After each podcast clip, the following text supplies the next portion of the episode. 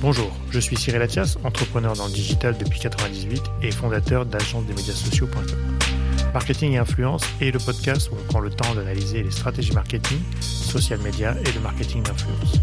Chaque épisode est l'occasion de rencontrer des professionnels du marketing et de l'influence. Que ce soit des directeurs marketing, directeurs généraux, créateurs de contenu ou même des followers d'influenceurs. Dans Marketing et Influence, on parlera des stratégies de marque, de la digitalisation, des nouveaux enjeux du marketing et pourquoi ou comment les influenceurs choisissent les collaborations et comment cela a changé leur vie.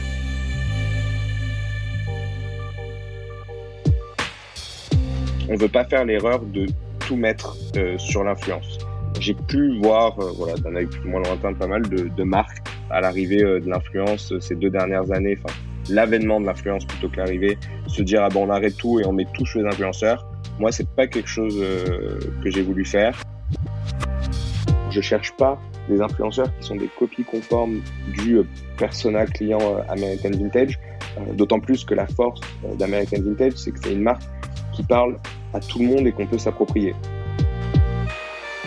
Ce podcast vous est présenté par agence-des-médias-sociaux.com, l'atelier expert en social media et marketing d'influence. Aujourd'hui, on va parler de mode et d'influence avec Benjamin Terrasson, responsable RP et influence de la marque American Vintage. American Vintage, comme son nom ne l'indique pas, est une marque française créée en 2005, établie dans le sud de la France. Benjamin nous parle dans cet épisode de ses collaborations influenceurs et comment la marque a choisi ses influenceurs. Bonjour Benjamin, comment vas-tu? Bonjour Cyril, très très bien, merci et toi bah Super, je suis ravi de te recevoir. Est-ce que tu peux te présenter rapidement pour nos auditeurs? Avec plaisir, merci beaucoup de m'avoir euh, invité et de me donner l'opportunité d'échanger avec toi aujourd'hui pour le podcast.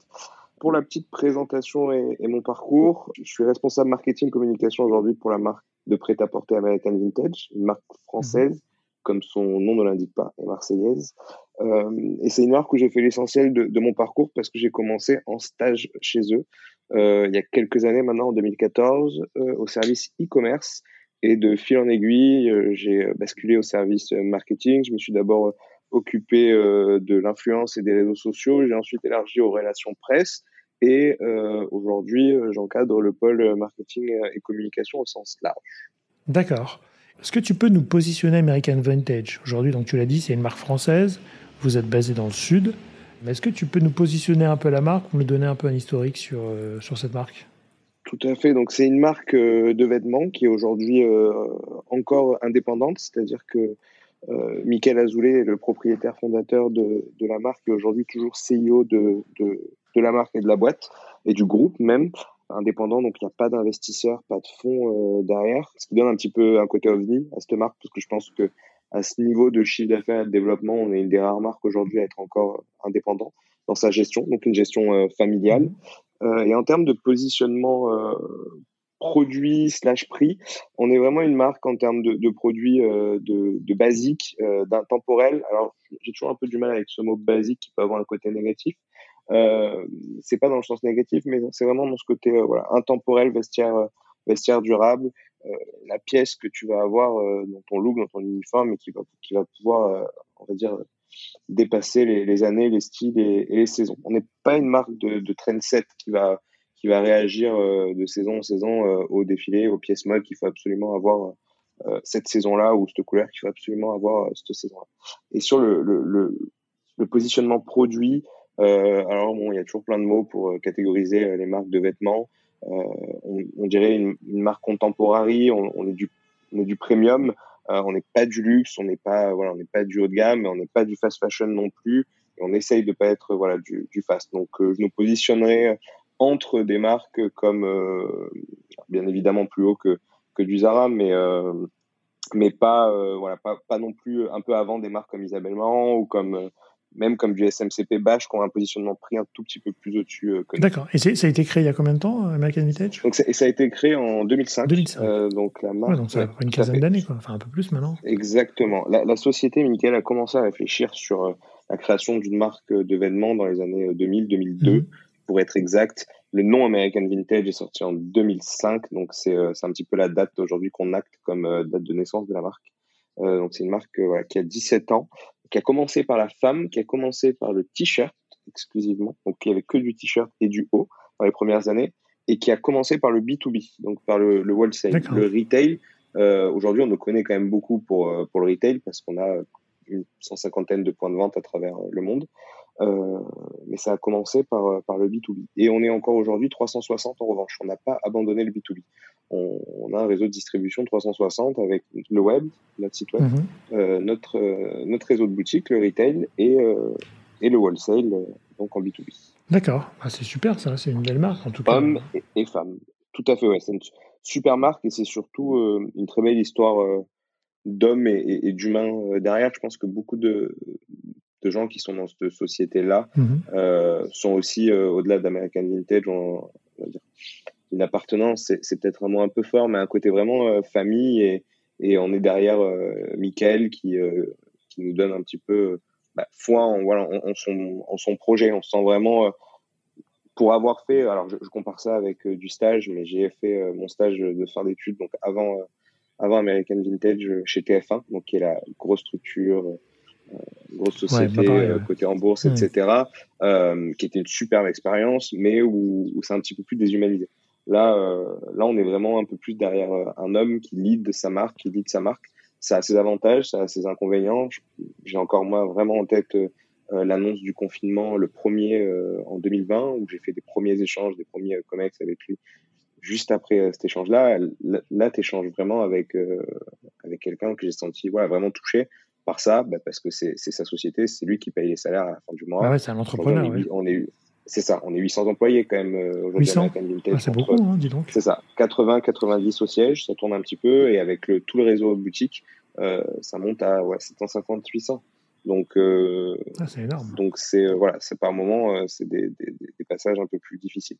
Mais c'est aussi euh, grâce à cette gestion familiale que un profil comme moi ait pu atteindre autant de responsabilités en si peu de temps. Alors du coup, du coup, c'est vrai, c'est quoi ta, ton, ton scope, enfin ton, ta position aujourd'hui? Alors aujourd'hui, si je parle vraiment de la dernière position qui est euh, du pôle marketing communication, c'est le plus récent euh, parce que ça s'est fait euh, début, début 2022, euh, mais ça englobe le pôle social media avec un social media manager et un assistant, mhm. le pôle influence et presse avec une chargée de relations presse et d'influence et euh, deux assistants, mhm. euh, et un pôle événementiel et trade marketing, euh, avec deux personnes sur ce sujet-là. Le pôle événementiel et trade marketing, ça va être tout ce qui est euh, les sujets d'événementiel institutionnel, nos partenariats, mais aussi l'événementiel en boutique pour euh, nos clients, l'événementiel, les organisations de, de, de meetings. Voilà, c'est vraiment tout l'événementiel euh, au sens large, mhm. les événements pour influenceurs aussi, euh, et tous les sujets de trade marketing qui peuvent être développement de, de goodies pour, euh, pour les boutiques, euh, développement de support de communication, développement du plan aussi de communication et d'affichage. Donc, donc tout ce sujet marketing, trade marketing, événementiel. D'accord, donc c'est assez large en même temps et puis assez spécialisé parce que c'est quand même des, des métiers très spécialisés aujourd'hui, très experts. donc du coup, j'imagine que tu as bien vu arriver les réseaux sociaux et les influenceurs alors évidemment, vous travaillez avec les influenceurs, hein, il n'y a pas de secret là-dessus. euh, Est-ce qu'aujourd'hui, tu, tu as vu les influenceurs et ou les réseaux sociaux prendre de, plus en plus d'importance dans une structure comme la tienne, American Vintage?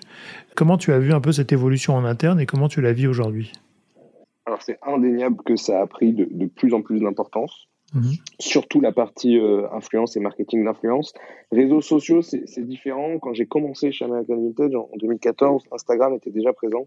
Euh, C'était le début, mais ça existait déjà. Et Facebook était déjà, en tout cas, dans, dans des marques comme les nôtres, partie prenante de la stratégie. Donc il y avait quand même des, euh, en interne et dans des sociétés comme la nôtre, euh, un community manager, du contenu dédié aux, aux, réseaux sociaux.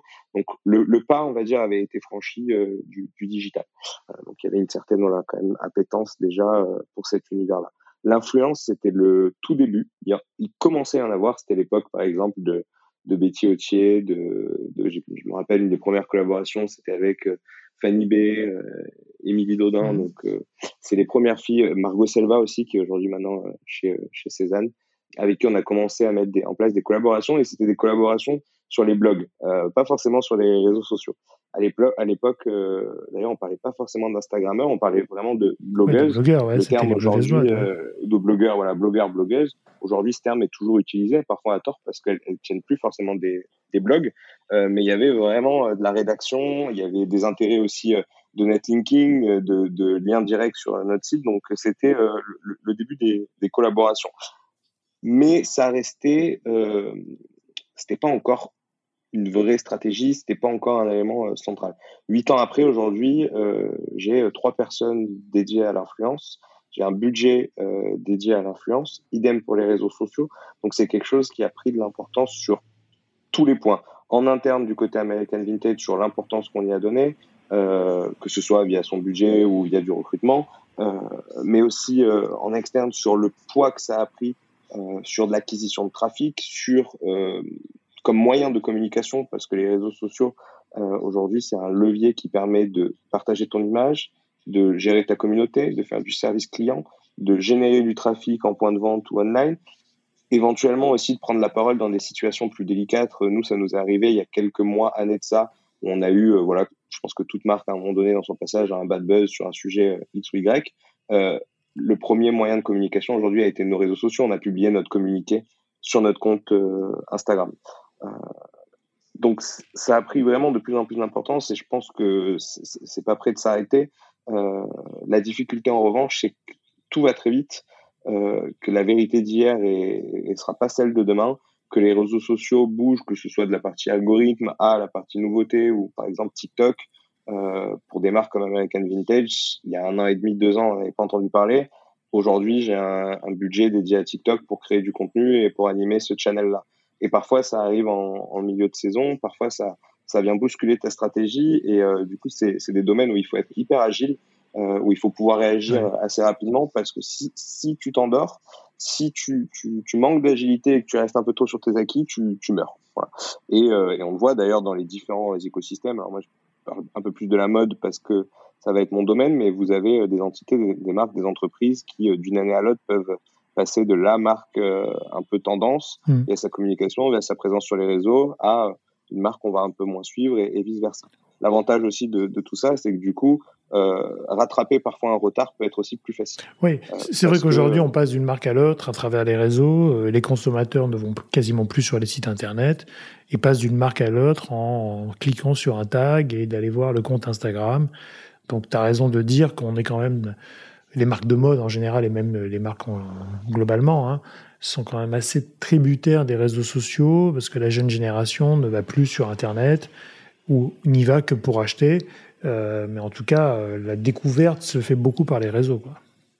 Complètement, complètement. C'est pour ça que quand je parlais de, tout à l'heure de multi-objectifs, et ça aussi dans une stratégie sur euh, sur les réseaux, tu, tu, vas avoir une double stratégie, c'est que dans ta communauté, tu vas avoir des clients, tu vas avoir des prospects qui mhm. te connaissent et, et, du coup tu vas essayer de transformer, mais tu vas aussi essayer de faire de l'acquisition, aller toucher une nouvelle cible, aller comme tu dis peut-être aller euh, focuser un peu plus sur les jeunes. Quand on lance là il y a quelques mois euh, TikTok pour American Vintage, euh, on a bien conscience en termes de, de stratégie euh, qu'on va pas se lancer pour faire euh, de la conversion, que le réseau est pour l'instant un peu plus jeune, même s'il tend à, à mûrir. C'était très 15-24 pendant le confinement et juste après, enfin le premier confinement, mhm. et on voit quand même les chiffres et les stats mûrir un petit peu. on n'est pas encore sur du 35-45, mais on, le 18-35 au sens large, on va dire, est, est présent. donc on a bien conscience que c'est pas c'est pas une stratégie pour aller faire de la conversion. Mais bien pour aller euh, targeter une cible un peu plus jeune et se dire qu'aujourd'hui, euh, bah, le jeune d'aujourd'hui sera peut-être notre client de. Ouais, tout à fait. Tu es obligé de façon d'être présent pour exister un petit peu sur cette jeune cible qui, comme tu le dis, va devenir tes clients un jour ou l'autre.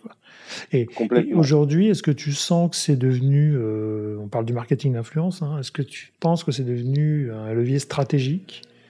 C'est-à-dire qu'aujourd'hui, vous avez du ROI, tu disais qu'on mesure les précédente, j'ai je me suis focusé principalement sur euh, sur les mmh. réseaux sociaux, mais mais j'englobe et c'est pour ça qu'on a réuni ces deux pôles euh, aujourd'hui au service marketing communication parce que c'est c'est des pôles qui sont tellement euh, connexes et, et l'un va pas en, quelque sorte sans l'autre.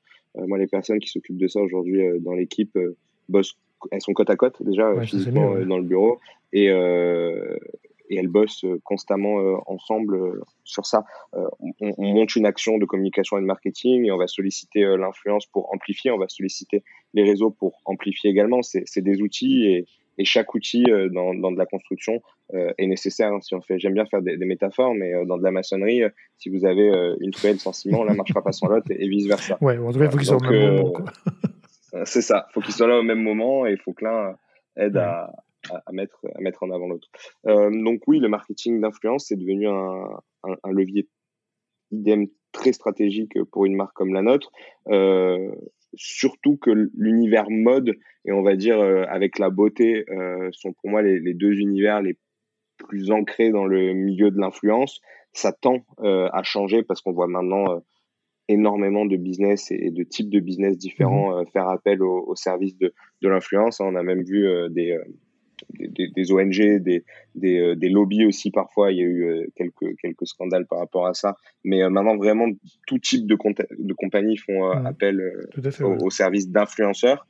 mais historiquement, c'est vrai que les marques de mode, les marques de beauté, on a été un petit peu les, les, les premiers à, à, tomber dedans. Donc oui, indéniablement, c'est devenu un levier stratégique. Maintenant, moi, dans la stratégie que j'essaye de, de, de, développer, euh, quand je dis moi, la stratégie, on est plusieurs à, mhm. à, à travailler la stratégie. Hein. Côté American Vintage, on bosse ça avec la directrice de l'image, on bosse ça avec Mika aussi, qui est partie prenante dans, dans les stratégies qu'on met en place. Euh, on veut pas faire l'erreur de tout mettre euh, sur l'influence. Euh, j'ai pu voir, euh, voilà, d'un œil plus ou moins lointain, pas mal de, de marques euh, à l'arrivée de l'influence ces deux dernières années, enfin l'avènement de l'influence plutôt que l'arrivée, se dire ah bon on arrête tout et on met tout sur les influenceurs. Moi c'est pas quelque chose mmh. que j'ai voulu faire. Euh, c'est un levier stratégique. En revanche, il y en a d'autres. Euh, l'affichage en ville était aussi un levier était, mmh. était aussi pardon un levier euh, stratégique de marketing. L'affichage en l'abribus aussi, euh, la publicité sur les réseaux sociaux euh, en ads en est aussi, le SIA en est, en est aussi un. Euh, donc c'est un levier stratégique qui n'existait pas il y a 10 ans, qui en est devenu un, mmh. qui sera peut-être encore là dans, dans 8 ans ou dans 10 ans ou qui aura évolué, on ne le sait pas. Euh, mais c'est pas le seul. Voilà. Et ça, euh, j'insiste euh, parce que pareil, une stratégie de, de market et de communication pour, pour qu'elle fonctionne, moi je la considère vraiment comme euh, comme une chaîne. Dans une chaîne, il y a plusieurs maillons et euh, si vous en enlevez un, il y a tout qui tombe. Donc je suis assez d'accord on est vraiment dans, dans, pas mal de choses qui s'imbriquent et, et, ça fait des vases communicants au bout du bout. Ouais. Alors tu as raison de citer la mode et les produits de beauté en général, mais historiquement, hein, moi qui ai débuté l'agence en 2012, en 2010 pardon, euh, on travaille historiquement pour la marque Longchamp, et c'est vrai que dans la, dans la mode, il y a eu beaucoup de RP, c'est-à-dire beaucoup de marques de mode encore aujourd'hui euh, invitent des influenceurs au défilé ou aux collections aux journées presse, mais je dirais ne vont pas plus loin dans la stratégie. Aujourd'hui, comment vous, vous travaillez? Est-ce que vous le travaillez avec un levier RP, c'est-à-dire vous les invitez, vous venez voir la collection? Ou bien est-ce que vous êtes vraiment dans une relation de collaboration euh, rémunérée, contre contenu, etc. Comment, comment tu travailles euh, ce levier aujourd'hui? Alors, je pense qu'on le travaille sur, euh, sur toutes ses formes, en quelque mmh. sorte, et euh, via les influenceurs. Alors, influenceur, c'est un mot qui est ultra générique, qui veut un peu tout et rien dire, et, et je pense que l'influence, euh, comme on le considère aujourd'hui, euh, n'est pas nouveau. L'influence digitale est nouvelle, puisque les réseaux sociaux n'existaient pas il y a 15 ans, mais des réseaux d'influence, il y a 15 ans, il y a 20 ans, ça existait, ouais, euh, ça existait déjà. Donc le côté, on va dire, RP classique, euh, bien évidemment qu'on le fait avec une certaine typologie d'influenceurs. Et donc, en fait, c'est surtout avec, en, fonction des influenceurs et des objectifs choisis euh, où on va adopter des stratégies pour travailler euh, ce, levier-là. Euh, donc, comme je disais, on, on travaille aujourd'hui, je pense, un petit peu de toutes les manières possibles pour répondre à mes différents objectifs de marque. Si j'ai besoin de faire de l'image, par exemple, je vais savoir quel type d'influenceur choisir et quel type d'action choisir. Mmh. Par exemple, une campagne, une vidéo que je vais relayer, que je vais relayer sur mes réseaux sociaux, sur mon site web, mon newsletter, etc. Si j'ai un objectif, par exemple, de, de, de chiffre d'affaires, il nous est arrivé, alors on n'est pas une marque qui fait trop de promos, euh, mais il nous est arrivé de donner euh, un code promo de 10% à un influenceur euh, qu'on sait un peu plus commercial, euh, qui a une, une, forte de frappe, une forte de frappe assez importante euh, en termes de, de commerce et euh, qui sur deux trois jours va nous générer de la vente. Si on veut faire plus du, du local en micro, on va sélectionner des petits micros des, enfin, des micros influenceurs mmh régionaux, etc., etc.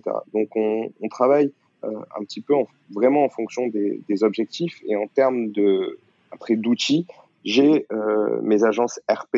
Alors j'ai six agences RP dans six pays différents mmh en France, en Espagne, en Allemagne, aux Pays-Bas, en Benelux, euh, en, en, Allemagne, je l'ai dit, euh, au Royaume-Uni et bientôt euh, en Italie, qui me font un support sur la presse, digital et print, et également sur du relationnel avec de l'influenceur. Mmh. Donc mes, mes agences RP, elles vont plus bosser sur du seeding, des, du contact, de la prise de contact, on va dire un peu plus de masse avec des réseaux d'influence dans chacun des pays lesquels ils sont experts pour doter de, des pièces et avoir voilà, de la, la visibilité en retour.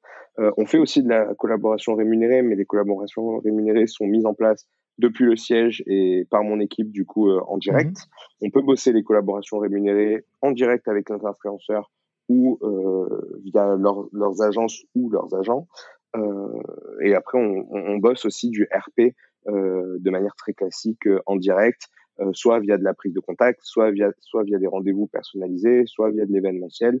Euh, ça peut être des dîners, euh, des, des, des, expériences, pour euh, rajouter aussi d'humain euh, dans tout ça. Enfin, en tout cas, c'est pas la rajouter, c'est ne pas, c'est ne pas la perdre, parce que c'est vrai que le, le digital, euh, les réseaux sociaux, un, des dangers, c'est parfois de, de, déconnecter du lien humain. Tout se passe derrière des, des écrans, tout se passe derrière des smartphones, des ordinateurs, bah et on perd un peu quand même l'essence même de ce qu'on fait, de la communication. Et, et, en tout cas, pour moi, je, je pense qu'il n'y a rien de plus important que que l'humain la rencontre et, c'est aussi à mon sens la beauté euh, et, euh, de ce métier-là, c'est euh, les rencontres. Oui, tout à fait. Donc, donc aujourd'hui, finalement, tu utilises un peu tous les, tous les ressorts de l'influence selon tes objectifs et selon le, le, sujet que tu veux traiter, donc ce qui est plutôt bien, je trouve, hein, en termes de, de répartition. Euh, et aujourd'hui, comment, enfin, tu travailles avec combien d'influenceurs? Enfin, quand tu travailles, vous êtes en relation avec combien d'influenceurs à peu près? Juste pour avoir une idée de volume et de voir comment une grosse marque comme American, euh, euh American Vintage, excuse-moi, euh, peut, peut, gérer quoi.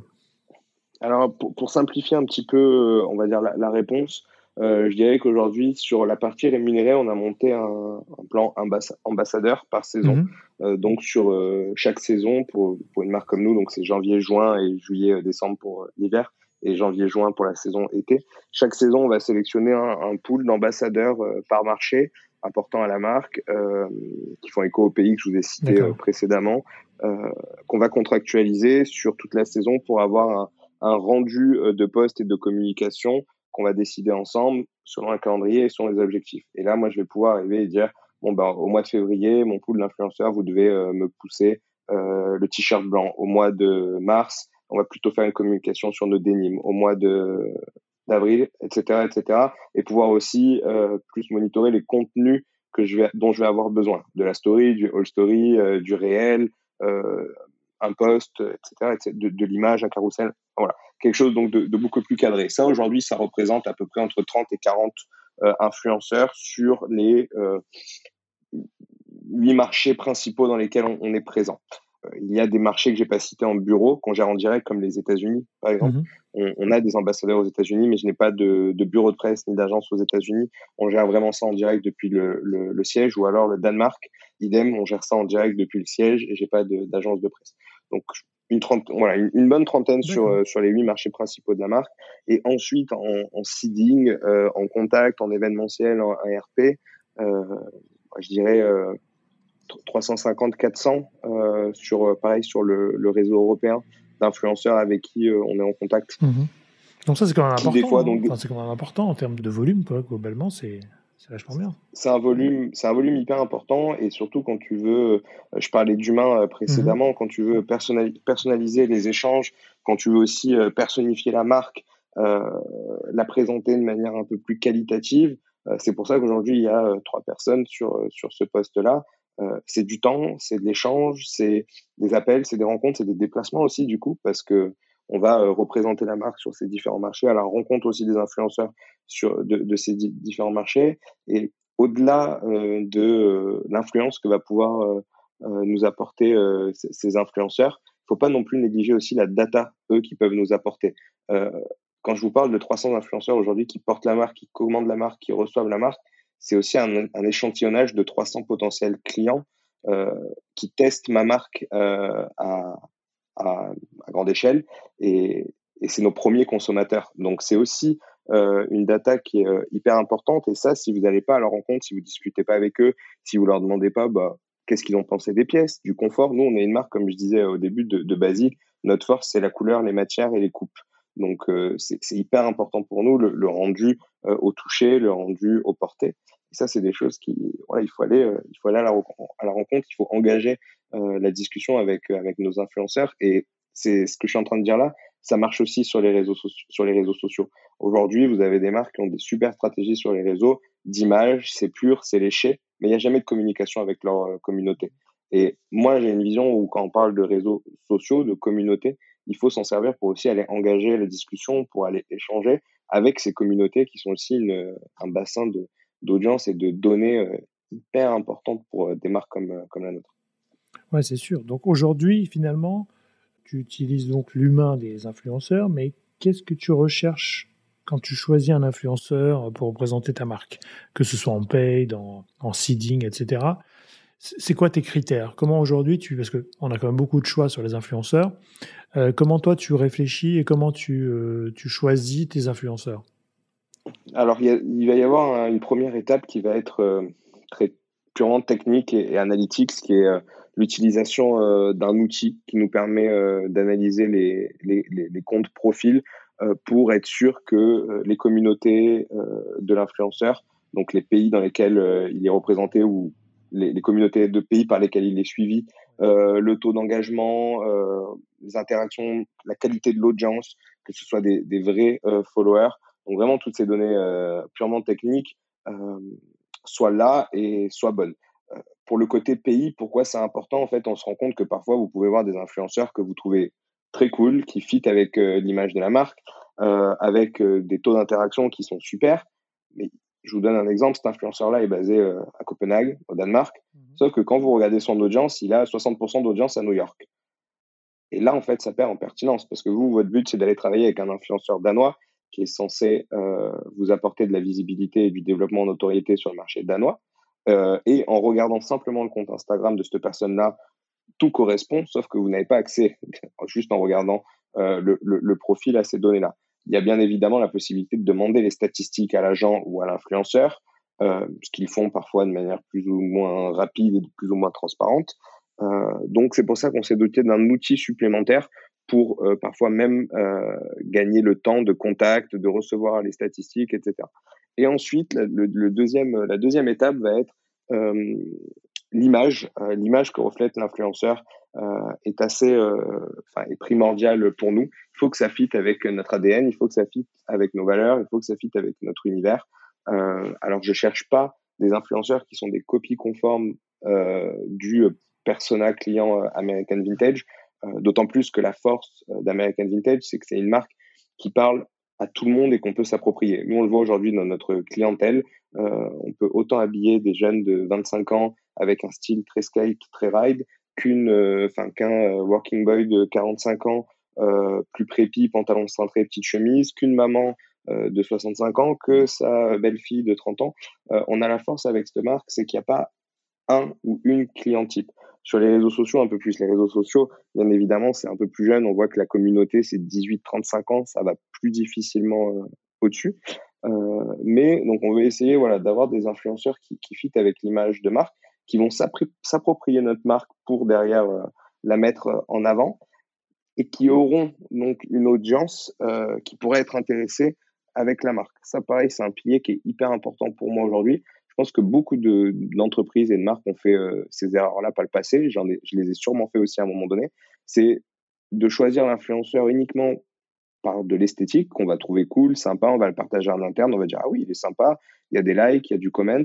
Mais si demain vous bossez avec un influenceur dont la communauté n'est pas du tout intéressée par exemple par l'univers de la mode parce que cet influenceur-là c'est un sportif et que les gens qui le suivent le suivent pour ses conseils de sport, c'est un coach sportif par exemple, et que les, les gens qui le suivent le suivent avant tout pour euh, ses euh, cours de sport en ligne ou, ou, ou, son expertise de coach sportif.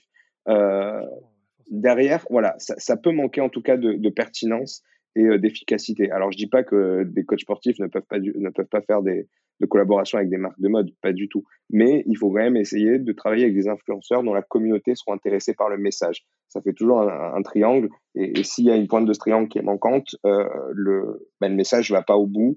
La marque sera déçue et, et on, on, comprendra parfois pas pourquoi euh, l'opération n'a pas marché et c'est simplement parce que la, communauté n'était pas réceptive à, et n'attendait pas ce type de message. Oui, et puis c'est pas automatique, euh, voilà. Enfin, les, les, gens suivent les influenceurs pour certaines raisons, c'est pas écrit, c'est pas marqué. Ce qui fait aussi la beauté du, du, sujet, je trouve, hein, c'est qu'on est, en train vraiment de faire du marketing chirurgical. À chaque fois que je, je, parle à mes clients de, de, de campagne d'influence, je leur dis voilà, on a des critères, on a des ratios. Maintenant, c'est pas automatique. Euh, il faut essayer et on a des super surprises, comme des fois des moins bonnes. C'est assez rare, mais en tout cas, il faut pas mettre le, curseur trop haut sur certains sujets quand on maîtrise pas, quoi. Et... Il faut accepter de ne pas maîtriser dans le marketing d'influence. Et, ce qui est même assez marrant dans, des, mmh. dans des sociétés, des fois où vous parlez avec. Euh, enfin, il y, a dans des boîtes euh, le, directeur marketing ou marketcom actuel, c'est un, un, homme, une femme de 40-45 ans voire un peu plus, qui a bossé euh, du RP ou du média classique il y a une vingtaine d'années, qui était prêt à investir dans de la presse print, qui était prêt à investir dans du euh, l'affichage en ville. Et sur ces opérations-là non plus, il n'y avait pas vraiment de retour euh, chirurgical pour reprendre tes mots. Il y avait une part d'inconnu, il y avait une part de oui, on sait que notre campagne elle est sur cette rue-là. Il y a du passage dans cette rue-là, notre marque va être vue. Maintenant, savoir vraiment le ROI de cette campagne-là, on ne l'aura pas. Et c'est idem avec le marketing d'influence. Il faut aussi accepter, et c'est très difficile pour des marketeurs et pour d'ailleurs des, des, chefs d'entreprise et, mmh. des commerçants, de parfois de pas avoir euh, ce retour-là. Mais ce qui est assez marrant, c'est que des fois vous êtes managé par des personnes qui euh, eux-mêmes travaillaient comme ça il y a une dizaine d'années, mais là bizarrement avec le digital, parce que on a tendance à croire qu'avec le digital tout peut être traqué, mais c'est pas vrai. On a beaucoup de, bien sûr, beaucoup de choses qui peuvent être traquées. D'ailleurs, parfois un peu trop sur nos données personnelles, mais euh, tout ne peut pas être traqué. Il faut aussi, comme, euh, comme tu l'as dit, euh, garder un petit peu une part d'inconnu. De, oui, et donc ça, c'est effectivement désapprendre ce qu'on a toujours appris à l'école, en école de commerce ou ailleurs, que tout se planifie, tout le plan marketing il est établi. Enfin, je pense que là, du coup, ils ont changé depuis le Covid, parce que je pense qu'ils changent les plans marketing toutes les semaines maintenant. Donc, ils sont habitués sûrement à changer régulièrement. Mais voilà, il faut lâcher un peu prise et il faut pas. En fait, je pense qu'il y a eu beaucoup d'erreurs aussi sur le marché, que ce soit des agences ou, des marques, euh, qui étaient de vendre les influenceurs un peu comme du média et de se dire vous allez toucher X millions de personnes, un taux de conversion de X%. Euh, ça, c'était une façon un peu rapide de le vendre et compréhensible par des clients en face. Mais dans la réalité, c'est tellement plus subtil que ça ne peut pas s'appliquer aussi, aussi clairement que ça. Quoi. Donc euh, aujourd'hui, du coup, donc tu, travailles beaucoup, de ce que j'entends, hein, en interne avec euh, avec tes équipes, avec des agences RP. Comment aujourd'hui tu vois le, marché des agences d'influence, hein, je parle, euh, et ou des agents, si tu travailles avec eux aussi sur sur certains influenceurs avec qui tu travailles. comment tu vois ce marché aujourd'hui de de ta position de, de marque et d'expert? Alors sur mon marché d'agence RP relations presse que j'ai euh, dans mes marchés principaux, euh, je suis dans une relation de, fidélité et ça a toujours été assez clair pour moi avec ces agences avec qui j'ai travaillé. en revanche, le marché des agences, de ces nouvelles agences qui, se montent de, plus en plus, des agents aussi en indépendant d'influenceurs, c'est parfois un peu plus opaque parce que même si j'ai des agences RP hein, qui me soutiennent dans chacun de ces pays, ça ne m'empêche pas de faire des OP spécifiques parfois mhm. avec une autre agence d'ailleurs, euh, qui peut devenir euh, de laquelle je peux devenir client et qui va m'accompagner sur un lancement de produit ou sur une thématique que moi je n'ai pas en interne. Par exemple, j'ai un partenariat culturel chaque année chez American Vintage avec la Villa Noailles, euh, qui est mhm. un centre de culture dans le sud de la France. Euh, et on fait des événements autour de ce partenariat et souvent on est plus à la recherche d'influenceurs ou, ou, de leaders d'opinion dans le monde du, du design, de l'art, euh, de la photographie, de la culture. Moi, c'est un réseau à titre personnel que je n'ai pas forcément, qu'American Vintage n'a pas, que mon agence de presse, qui est une agence de presse spécialisée mode, n'a pas forcément. Mmh. Donc, je peux aller travailler avec euh, une autre entité pour me plus spécialiser dans ces domaines-là pour pour, euh, bah pour, pour, trouver des influenceurs en adéquation avec du coup avec mon sujet. Maintenant, c'est vrai que ce marché des agences d'influenceurs aujourd'hui, il y a des très très bonnes agences euh, que je, peux connaître à titre personnel ou euh, de, de qui j'ai pu avoir voilà des, des, des, présentations, des échanges. Euh, mais au global, ça peut devenir très vite assez opaque dans les échanges, dans, dans, la qualité des échanges. je trouve que par moments, ça manque un petit peu de, de professionnalisme mmh. quand vous avez un sujet, un brief, une prise de contact ou les premiers retours euh, peuvent, parfois, peuvent parfois être assez euh, brutes sur ben, quel est le budget.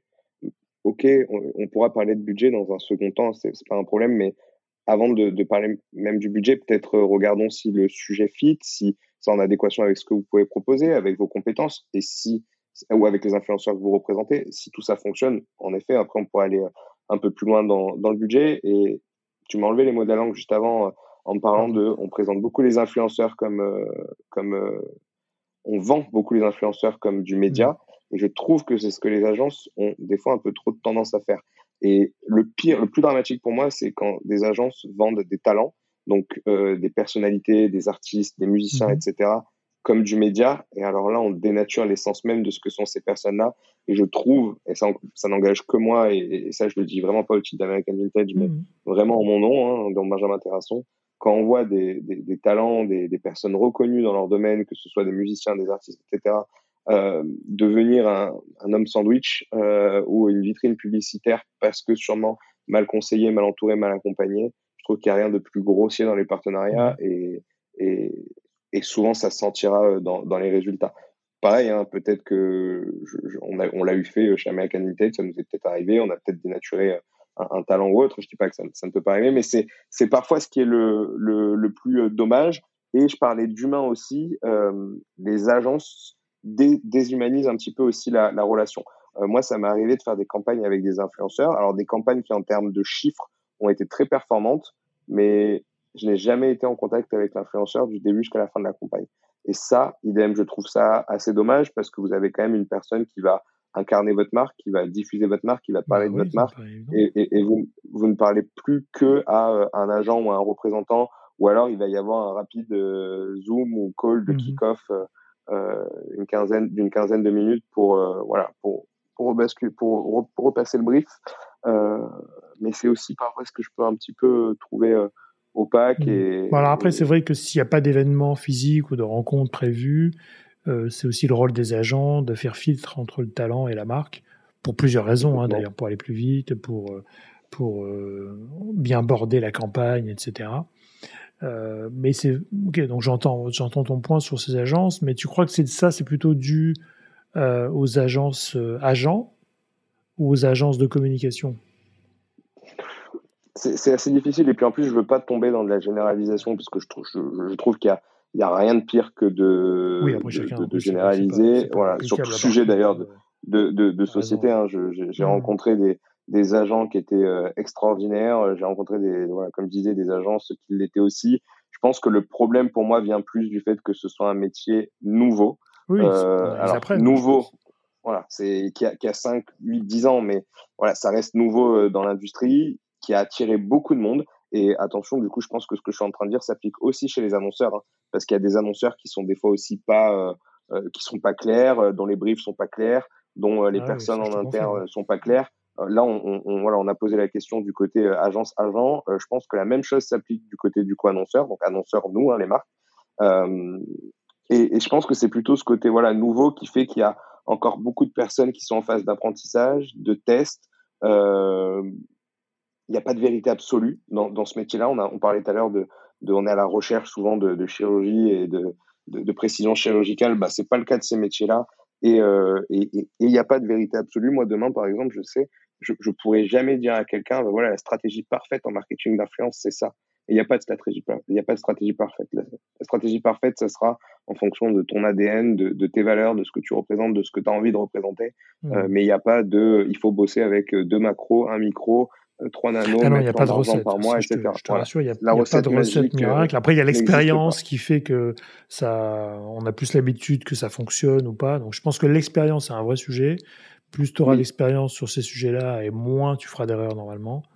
Euh, et en même temps, plus tu auras connaissance ou euh, compréhension des personas des influenceurs et plus tu pourras conseiller ou euh, travailler avec les marques pour faire le bon mix. Quoi. Parce que finalement, nous, c'est ce qu'on dit en tout cas chez nous, et c'est ce que je porte depuis 15 ans maintenant, c'est que nous, on est un décodeur de personnalité entre les marques qui, qui ont une plateforme de marque qui s'expriment et des influenceurs qui ont aussi une personnalité et qui peuvent matcher avec les valeurs de la marque. Ça, je pense que c'est extrêmement important. Mais effectivement, après, ça dépend des gens, ça dépend des. Enfin, il y, a différentes raisons pour que ça marche ou ça marche pas. Quoi. Et. Mais c'est là où, l'agence, du coup, devient experte et c'est là où, normalement, elle oui. devient si pertinente pour. Euh, euh, c'est ça. Et, et tu vois, on parlait d'opacité. Bah, c'est aujourd'hui certains problèmes qu'il peut y avoir. C'est qu'il y a peut-être trop d'agences slash d'agences qui sont parfois uniquement des entremetteurs et qui n'ont pas assez de conseils médias. Mais ça, ça a marché aussi à l'époque, euh, il y a 20 ans, dans l'affichage en ville. C'est pareil. Si demain vous allez voir un, un vendeur de, de, de pub euh, et qui veut juste prendre le budget et qui va vous afficher mmh. euh, dans une ville qui a rien à voir avec votre réseau de mmh. distribution, bah, la rentabilité de la campagne sera, sera pas pertinente parce qu'il n'aura pas eu son rôle de conseil. Et, je pense que les agences, slash agences doivent aussi avoir ce rôle de, de, de conseil et d'accompagnement pour élargir, moi je suis, je, suis, un fan de sport et j'ai pas mal de connaissances dans le milieu du sport. C'est un milieu qui, a, qui, est très représenté, hein, les sportifs de haut niveau, par des agents. Ce qu'on est en train de dire, ça s'applique aussi. Vous avez des agents de ah sportifs qui, vont être des conseillers, des accompagnements, et vous en avez d'autres qui vont juste être des entrepreneurs, qui vont essayer mmh. d'aller faire signer euh, le talent, pas pour, euh, enfin le sportif du coup, pas pour le bien forcément de sa carrière, mais plus pour la commission. Et, faire des au bout du bout, ben, comme on dit, euh, c'est à la fin qu'on compte les, enfin, c'est à la fin qu'on, oui, qu'on fait les comptes. Et, c'est à ce moment-là, des fois, qu'on se rend compte de, du bien ou, pas de, et du positif ou pas de, de, la campagne, du projet, et des signatures dans le milieu du sport. Ouais, donc après, donc, pour résumer, c'est aux influenceurs ou aux talents de faire attention aussi qui prend la parole pour eux, parce que ça pourrait aussi les desservir et, et de eux-mêmes être impliqués. Je pense que c'est le minimum pour pouvoir aussi gérer leur carrière et gérer leur image, parce que dans ce milieu, on va très vite. Euh, un agent ne répond pas pendant 5 euh, jours, on se dit, bon, ben, ils sont pas intéressés. Et mm. du coup, on dégrade un peu l'image euh, du talent. Et, s'il faut, il y a des excellentes raisons hein, de ne pas répondre, etc. Mais du coup, ça laisse un goût amer. Quoi. Moi, j'ai pas mal de cas sur des clients. Bon, c'est dommage, je trouve, pour les talents de se s'abîmer si rapidement pour pas grand-chose. Ah, complètement. Mais après, du moment où vous acceptez d'être ah représenté par quelqu'un, c'est pas, pas uniquement pour la signature de contrat c'est du coup, il, parle en votre nom et forcément, oui, s'il n'y a pas de réponse ou autre, on, malheureusement, c'est aussi le, talent ou l'influenceur qui, qui, en pâtit un petit peu. Hein. Mais ce système-là existait dans l'acting, par exemple, euh, il y a, une trentaine d'années avec les impresarios, c'était la même chose. Vous avez des, acteurs, euh, leur, leur impresario faisait la pluie et le beau temps de leur carrière. Euh, et c'est une histoire de personne, je crois, et de définition de ce qu'on veut lâcher et de ce qu'on veut pas lâcher. Je pense que c'est ça le sujet euh, sur ces agences aujourd'hui. Et puis, post-Covid. Et l'expérience, tu as utilisé ce mot-là. l'expérience. je pense que hein. l'expérience, que ce soit du côté des, des agents, du, côté des talents, du côté des annonceurs, du côté des marques. Euh, et l'expérience, au fil des années, je pense, va faire que ce métier va trouver, euh, on va dire, sa, sa, norme en quelque sorte, même si j'aime pas le, mais bon, ça fait un peu de temps quand même, hein, tu vois, ça fait plus de 15 ans quand même, faudrait que ça arrive. Alors tu parlais d'Émilie Dodin, que je connais très bien tout à l'heure qui, est, qui, a commencé blogueuse hein, et qui est toujours blogueuse et influenceuse, créateur, des créateurs de contenu, comme on, on l'appelle. qui est une des premières. Qui est extrêmement pro, tu vois. Euh, mm. Moi, je trouve euh, que ce niveau-là, en tout cas, d'influenceur, aucun problème. Enfin, ça, ça roule. Mais c'est l'expérience. Parce que effectivement, elle a 15 ans de blog ou 10 ans. Euh, et, tu, tu fais pas. Tu, tu, as des relations plus riches pour la marque euh, parce qu'elles sont aussi force de proposition, euh, ce qui rend les, choses beaucoup plus euh, agréables et professionnelles. Oui. Certes. Après, tu vois, tu disais 15 ans, mais par exemple, pour donner un exemple mhm. très concret, on a parlé de TikTok tout à l'heure. Aujourd'hui, TikTok, ça a deux ans, deux ans et demi, à, tout casser mhm. en France en tout cas. de l'avènement de TikTok en France est sorti des TikTokers, donc des nouveaux influenceurs, et maintenant des agences qui sont spécialisées en TikTok tout cet écosystème-là, au final, il n'a pas 15 ans, il a 2 ah, ans. Il a 2 ans. Et voilà. Et donc, du coup, toi, en tant que marque, enfin, moi, en tant que marque, en tant qu'annonceur, quand tu commences à considérer TikTok, mmh. donc moi, je vais avoir mon expérience euh, de, de, de, mon marketing d'influence, etc.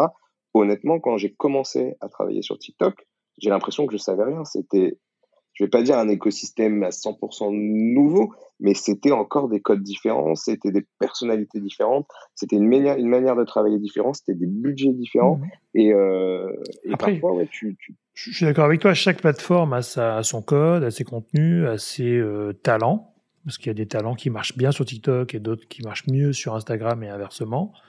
Euh, après, euh, les mécaniques restent les mêmes, les stratégies restent les mêmes. C'est-à-dire que oui, c'est pas le même type de contenu, mais ton choix de TikToker ou d'Instagrammeur reste le même, doit être guidé par la même volonté de euh, représenter ta marque. Donc ça doit être un peu la même chose. Alors tu dois redéfinir tes critères pour TikTok parce qu'il faut évidemment qu'ils aient un talent de créateur de contenu peut-être plus poussé pour faire des TikTok euh, créatifs qui fonctionnent, etc. Mais tu es sur des mêmes ressorts de stratégie d'influence adaptés à des profils euh, un peu différents. Et toutes ces agences qui sont nées euh, post-Covid, tu vois, moi j'ai eu des, le cas d'une junior entreprise à l'école qui avait monté l'agence à l'intérieur de l'école et qui restait une agence. Ben, en fait, ils ont, ils ont pas de métier dans les mains. Ils n'ont pas travaillé. Et donc, ils connaissent pas la com, ils connaissent pas les plateformes de marque, ils savent pas euh, non plus forcément gérer des talents parce qu'ils n'ont pas appris et c'est un manque d'expérience hein, purement, c'est pas un manque d'intérêt. Donc tu retombes dans le sujet où c'est euh, quelqu'un qui s'est réveillé, qui s'est dit tiens TikTok ça fonctionne, donc là c'est un marché d'opportunités. Et tiens je vais essayer de, j'aime bien TikTok alors je, vais faire une agence de TikTok. Ou bien il y a, je pense qu'il y a de l'argent à gagner donc je vais aller faire une agence de TikTok, mais tu n'auras pas le conseil, tu n'auras pas, à mon avis, l'encadrement nécessaire pour réussir tes campagnes et ce que tu peux demander toi en tant que marque. Euh, et après, ça peut fonctionner. Attention à l'algorithme, parce que le nombre de vues ne va pas forcément générer des ventes ou euh, même des. Moi, je dis toujours, hein, dans les campagnes TikTok, il faut diviser par 10 le volume des vues. Parce qu'il faut quand même savoir qu'une seconde égale une vue. Donc, est-ce que tu accordes une vue à une seconde de contenu ou pas? Sachant qu'un équivalent média, c'est 10 secondes. Donc, il faut aussi euh, prendre TikTok pour ce que c'est et découvrir, parce que ça, s'améliore, et, apprendre avec ce réseau, et lui redonner des objectifs qui ne sont pas forcément les mêmes que tu peux avoir sur Instagram, euh, ou sur YouTube, ou d'autres plateformes. Mais là, ce que tu es en train de dire, tu vois, ça fait vraiment écho à l'expérience, et au-delà de l'expérience, à la connaissance aussi de n'importe quel métier euh, que il faut avoir travaillé faire euh, dans notre vie.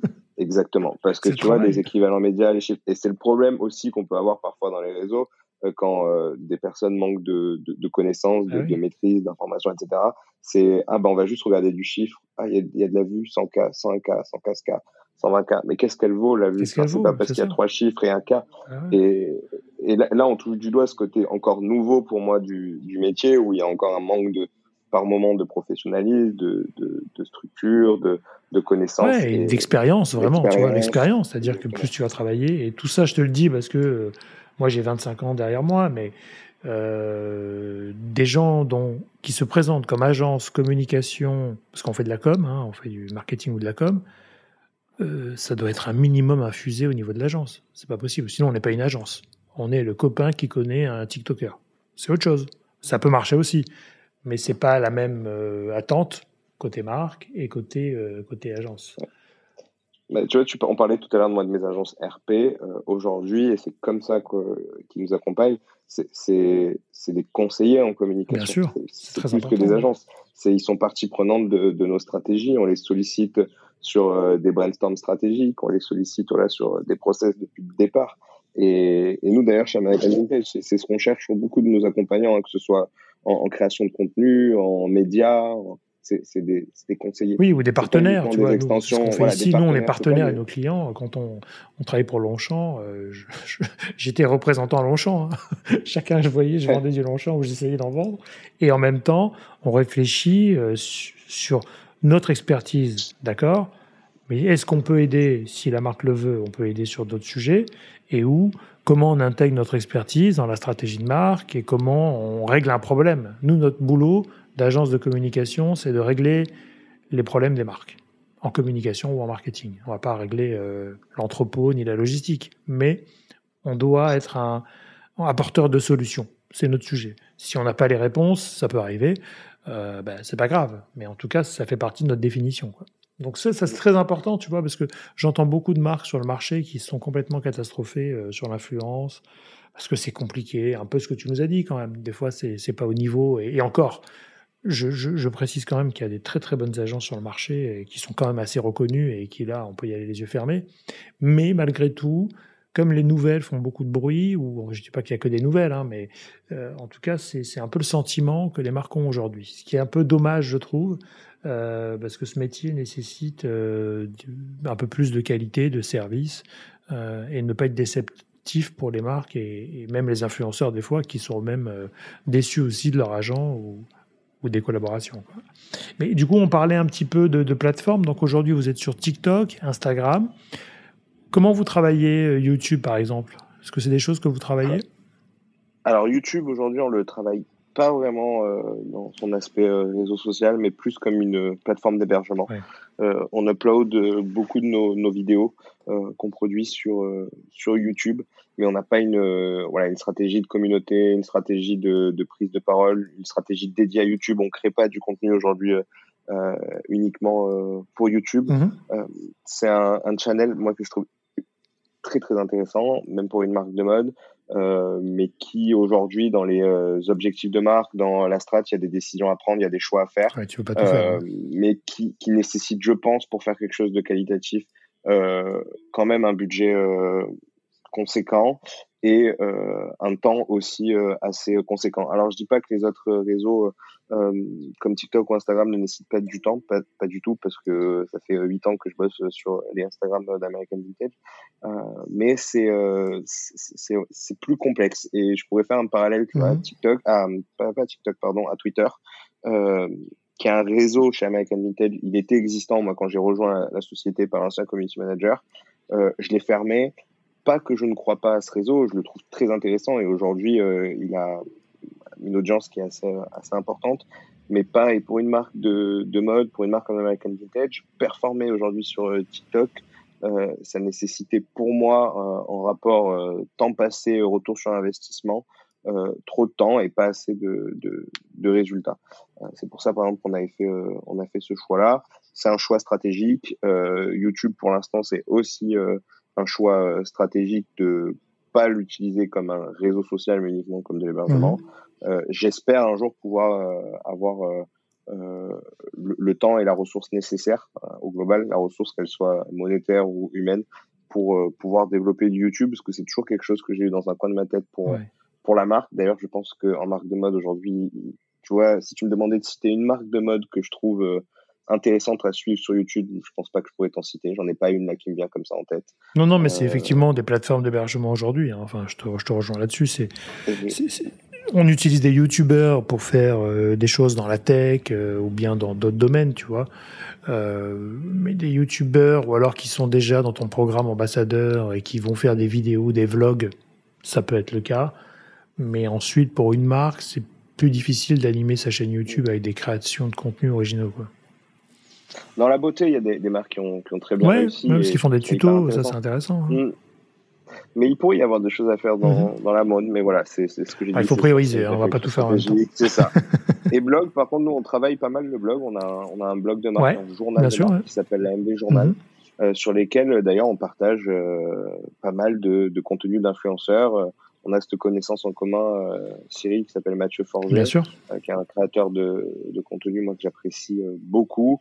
Euh, par exemple, on a fait une collaboration avec lui, euh, donc un contenu réel, de la vidéo, euh, des photos, des posts Insta. Donc là, on est resté dans l'écosystème réseaux sociaux, mais on allait un petit peu plus loin et on a partagé son portrait sur notre journal, qu'on a relayé ensuite dans une newsletter. Mhm. On a mis en avant sur notre e-shop avec une sélection de, de produits et le relais de son portrait depuis le journal. Euh, donc on travaille aussi voilà beaucoup le, le, le blog. Euh, on publie un contenu par semaine, un article par semaine qui nous permet voilà d'aller plus loin dans des collaborations influence, qui nous des fois permet de, de partager des city guides, euh, qui nous permet euh, de, de faire aussi d'autres euh, collaborations d'influence. Ça m'arrive de travailler avec des chefs par exemple ou au sein de mon blog ils vont me partager une recette qui est des fois plus difficile en termes de production de contenu sur un, un post Instagram. Oui, bien sûr. Ou sur voilà, donc qui me donne d'autres possibilités. moi, j'ai là aujourd'hui, on est en train de faire un podcast, c'est un format long. Le blog, généralement, la rédaction, c'est des formats longs.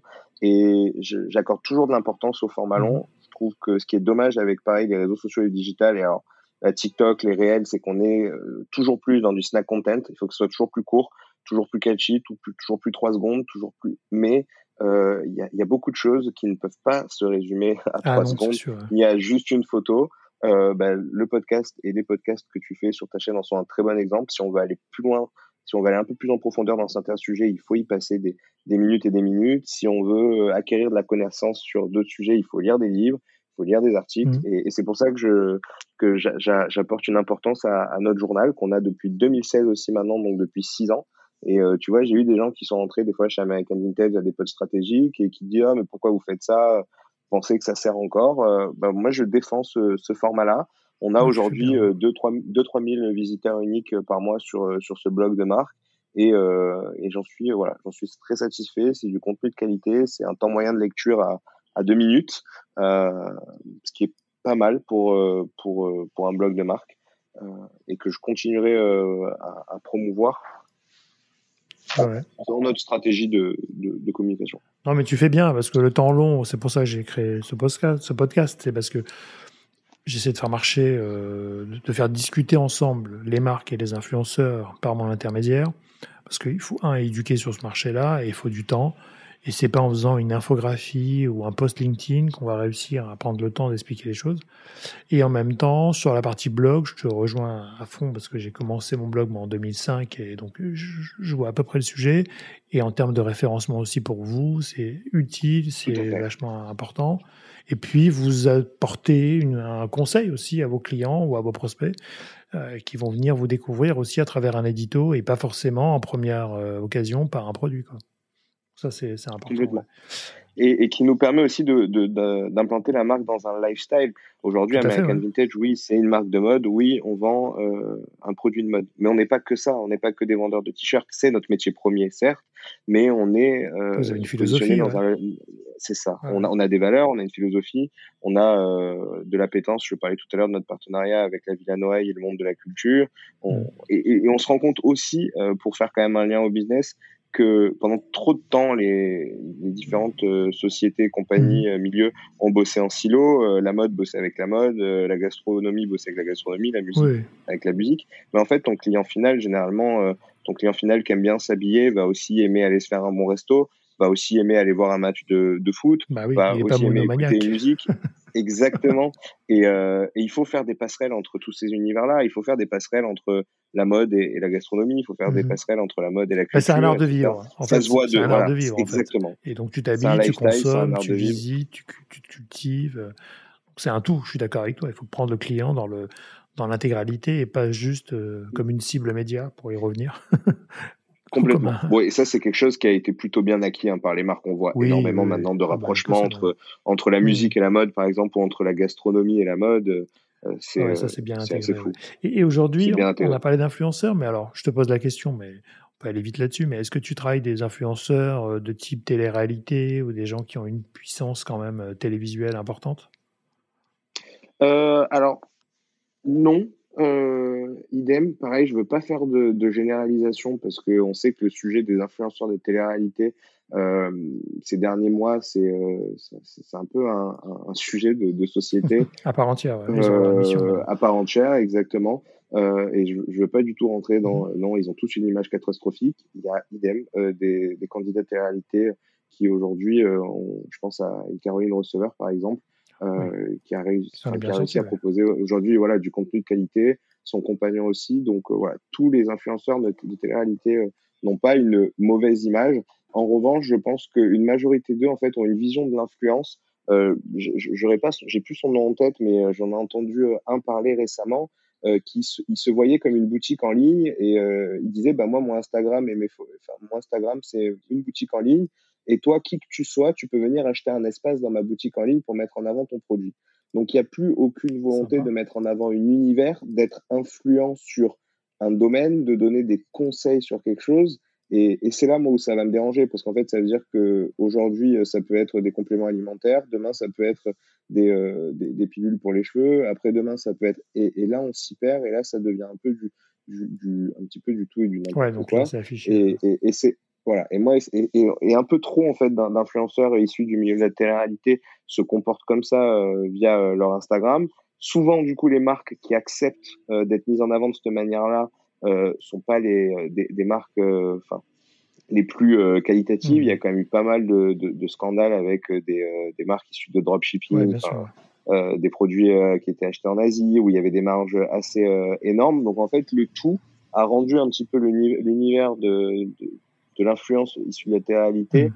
Euh, une mauvaise image. Et ce qui est dommage, c'est que du coup, pour pas mal aussi de gens maintenant qui connaissent pas euh, ce milieu-là, l'influence, moi par exemple, je, je, vais dire mes parents, bah, eux, on va, je vais leur, quand je leur ai dit que moi je fais de l'influence, bah, pour eux, le, la seule vision qu'ils ont de l'influence, ouais, c'est la télé. Ah bah c'est la télé-réalité, ah, oui. exactement, parce qu'ils ont pas Instagram, mes parents, euh, ils sont pas forcément au fait de tout ça, mais la télé est un média de grande écoute. Et bah oui, ils en entendent parler quoi, forcément, et ouais, pas en bien. Ils en entendent parler, et donc du coup ils se disent ah mais du coup c'est ça, euh, c'est ça euh, ce que tu fais? Non, c'est pas exactement. ouais. Donc ce qui est un peu dommage au-delà de ça, c'est que ça a un peu écorné euh, l'image de de ce qu'était l'influence, et, et aujourd'hui les influenceurs c'est pas que ça. Ah, et, et, même pas du tout c'est pas du tout le centre de, de ça. Après euh, est-ce que alors je travaille j'ai jamais fait de collab numérique avec un influenceur directement issu de la réalité mais il euh, y a euh, des gens avec qui on a fait des seedings euh, qui sont des, des, des, personnalités qui ont eu un passage dans un télécrochet type The Voice type Colanta oui, oui. etc parce que pareil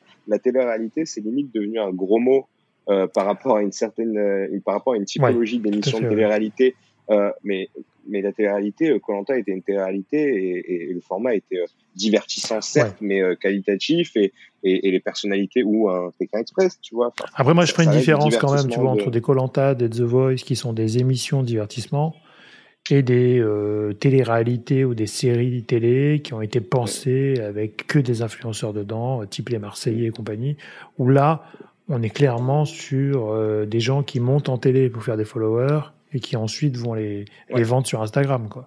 Donc c'est là, c'est vraiment des produits marketing que je trouve euh, à la limite du, du raisonnable. Du raisonnable. Euh... Mais même au sein même, je pense, de la télé-réalité, ce, ce, ce phénomène-là a évolué euh, parce que je pense que les premiers, même les premiers participants à des émissions du type marseillais, ne venaient pas du tout là pour avoir un compte Instagram. Quand je pense que maintenant la volonté première d'aller faire ce type de, la réalité, de réalité là, c'est pour avoir un compte, un, un compte, Instagram et pouvoir faire des placements. Ouais, je crois même que c'est dans les même... contrats. Hein. Je pense même que oui, dans les contrats qu'ils signent, ils sont gérés après de, pour, euh, pour leur placement. Au quoi. sein même de la, de la télé-réalité, euh, je pense que ça a aussi euh, évolué, bousculé les choses. Donc, euh, bon, ça évolue. Après, en tout cas, c'est ça, ça évolue, ouais. mais voilà, moi, non, du coup, c'est pas un domaine auquel on s'affilie. J'ai eu, pourtant, on a eu voilà des, des propositions, des contacts, ouais, etc. Bien, ouais. Mais, euh, mais, non, bon. pas, au cas pas par cas. Aujourd'hui, dans notre euh, stratégie. Et plus globalement, alors, euh, je, parce que quand tu as parlé de, de télé-réalité, tu as aussi parlé de volume, c'est souvent des grosses audiences. Moi, je suis pas le plus grand aficionados mm -hmm. pour American Vintage de d'influenceurs à grosse audience. Ça m'arrive hein, de travailler euh, avec des, des influenceurs à, à, à, très grosse audience. -hmm. Euh, pour plusieurs raisons, tout simplement bah, parce que oui, le marketing d'influence est devenu stratégique pour American Vintage, mais on reste une marque à taille humaine, on reste une marque familiale, donc les budgets euh, n'ont pas non plus euh, quintuplé, tu vois, les trois dernières années. Et souvent, la grosse, les, grosses communautés, les grosses influences te coûtent bien évidemment un peu plus cher. et de deux, c'est parce que je me rends compte que, en tout cas, dans les différents tests qu'on a pu faire, la micro slash macro les mots un petit peu qu'on aime bien utiliser euh, maintenant. Mmh. Alors micro, macro, on va dire c'est des influenceurs euh, à taille moyenne, pas forcément euh, d'énormes communautés de followers.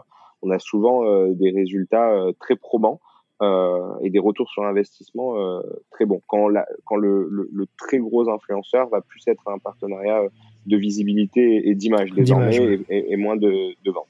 Et ça n'empêche pas, hein, j'en ai fait un ce week-end, bah, en même temps que Matt Forger, je parlais de Mathieu mmh, Forger tout à l'heure. On a fait une collaboration avec deux couples, donc Mathieu Forger et Victoria, sa compagne, mm -hmm. et euh, Rocky Barnes, une américaine, et Matt Cooper. Il y avait deux Matt du coup. Et Rocky Barnes, je crois que c'est 3 millions sur, sur Insta, donc c'est vraiment une, une grosse commu. Et j'ai d'ailleurs eu beaucoup dans, dans, mon entourage de messages, ah, vous avez travaillé avec elle, c'est super, etc. Mm. Euh, voilà, donc le côté image fonctionne. c'est pas forcément la, la, collaboration qui, qui m'aurait fait faire le plus de, de Ouais, sûr. Mais c'est pas pour ça que je l'ai utilisé. Je l'ai utilisé pour faire un portrait. Euh, on a fait justement un portrait question-réponse aussi dans le journal. On l'a partagé en newsletter et on a partagé les coups de cœur de, de Rocky. Vu que quand on arrive à un certain niveau de communauté d'influence, on, on, on, est entre l'influenceur et on devient un petit peu VIP, on devient un petit peu star. Bah on va, on, on, a ce côté un petit peu ah, l'influenceuse qui a donné ses conseils mode ok, ça donne une certaine légitimité. Bien sûr. Génial. Écoute, on va arriver vers la fin de cet entretien. Euh, j'ai, alors, j'ai un nouveau module qui s'appelle les questions association d'idées. Donc, je te propose quelques mots et tu me réponds du tac au tac, euh, ce qui te vient à l'esprit. Hein. Il n'y a pas de, pas de jugement là-dessus. C'est juste pour euh, essayer de, d'ajouter une nouvelle rubrique au, podcast. Donc, si je te dis Dubaï. La télé-réalité, du coup. Alors, on vient d'en parler. RP. C'était facile. RP. Ah, ah, tu réfléchis. Old school. pardon, j'ai réfléchi. Old school, pardon. Old school, carrément. Très bien. Influenceur? Stratégique. Très bien. Sud? Pétanque. Et pas l'autre? Ça tombe bien, je viens du Sud. Et mode? Liberté. Super. Benjamin, pour conclure aussi, qu'est-ce qu'on, est-ce que tu peux nous, est-ce que tu as des prochains projets, des prochaines collabs en cours que tu peux nous dévoiler euh, dans le podcast euh? Euh, bien évidemment, pour mon prochain personnel, mon prochain projet personnel, c'est de bientôt être papa. Ah. Mais je crois que c'était pas vraiment la question. Mais c'est un beau projet aussi. C'est ton projet. Non mais très trêve, trêve de plaisanterie. L'essentiel là des projets American Vintage, c'est des développements de marchés comme les États-Unis et l'Asie. donc bien un développement de marché, on va avoir besoin vraiment de de, de l'influence pour, euh, bah, pour s'implanter, pour se développer en notoriété, pour euh, gagner aussi sur euh, nos réseaux sociaux des followers de ces régions-là, pour faire connaître la marque. c'est des enjeux et des, et des, projets assez importants. par exemple, l'Asie, culturellement, c'est quand même assez différent de l'influence en Europe. Même les réseaux sociaux existants là-bas sont différents. Il y en a certains qui fonctionnent à Instagram, ça fonctionne à Hong Kong, euh, mais par exemple sur des marchés chinois, c'est différent, c'est des réseaux sociaux locales comme Weibo, comme WeChat, comme, euh, comme Red. Mhm. Euh, et les États-Unis, on a ouvert une boutique il y a un peu moins d'un an maintenant, mais euh, on va développer le, le, digital, on va développer notre site web maintenant aux États-Unis, on va ouvrir très vraisemblablement d'autres boutiques. Donc ça va être deux gros projets mhm. issus d'un développement de marché et c'est un peu une nouveauté pour pour moi parce que j'ai toujours eu l'habitude de travailler sur des marchés qui étaient existants en quelque sorte pour la marque. Alors j'ai j'ai participé à l'implantation euh, au Royaume-Uni, en Allemagne. Euh, et là, les États-Unis, l'Asie, c'est quand même une autre dimension. Euh, les États-Unis, c'est là où est née l'influence, c'est là où est né quand même le, le digital, l'entertainment. et l'Asie, avec ses enjeux culturels qui, qui, qui, sont voilà, qui, c'est une autre manière de bosser. Mhm. Donc, c'est une autre expérience et d'autres compétences. Donc, voilà, c'est deux, deux gros projets.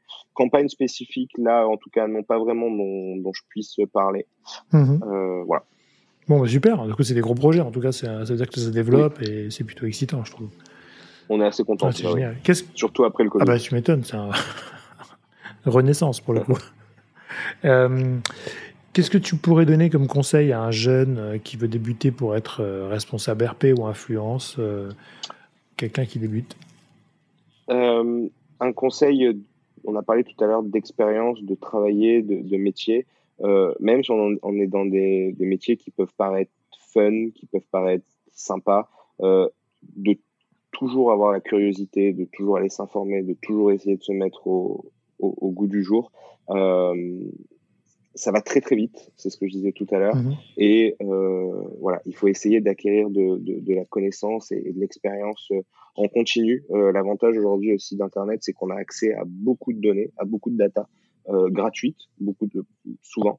Donc euh, voilà, il faut pas hésiter, il faut pas, euh, il faut pas se reposer sur ses lauriers, il faut pas se dire qu'on est copain copine avec 10 influenceuses cool de Paris et que ça va suffire, ça va suffire pour monter une stratégie euh, pérenne. Euh, voilà, il faut être en, en alerte et constante mhm. et, et, surtout être très curieux euh, dans l'univers, je pense, du digital au global. Et du coup, je me permettre un, deuxième conseil, c'est de, de rester, voilà, de garder aussi une dose d'humain, euh, de pas rester derrière son téléphone, son écran.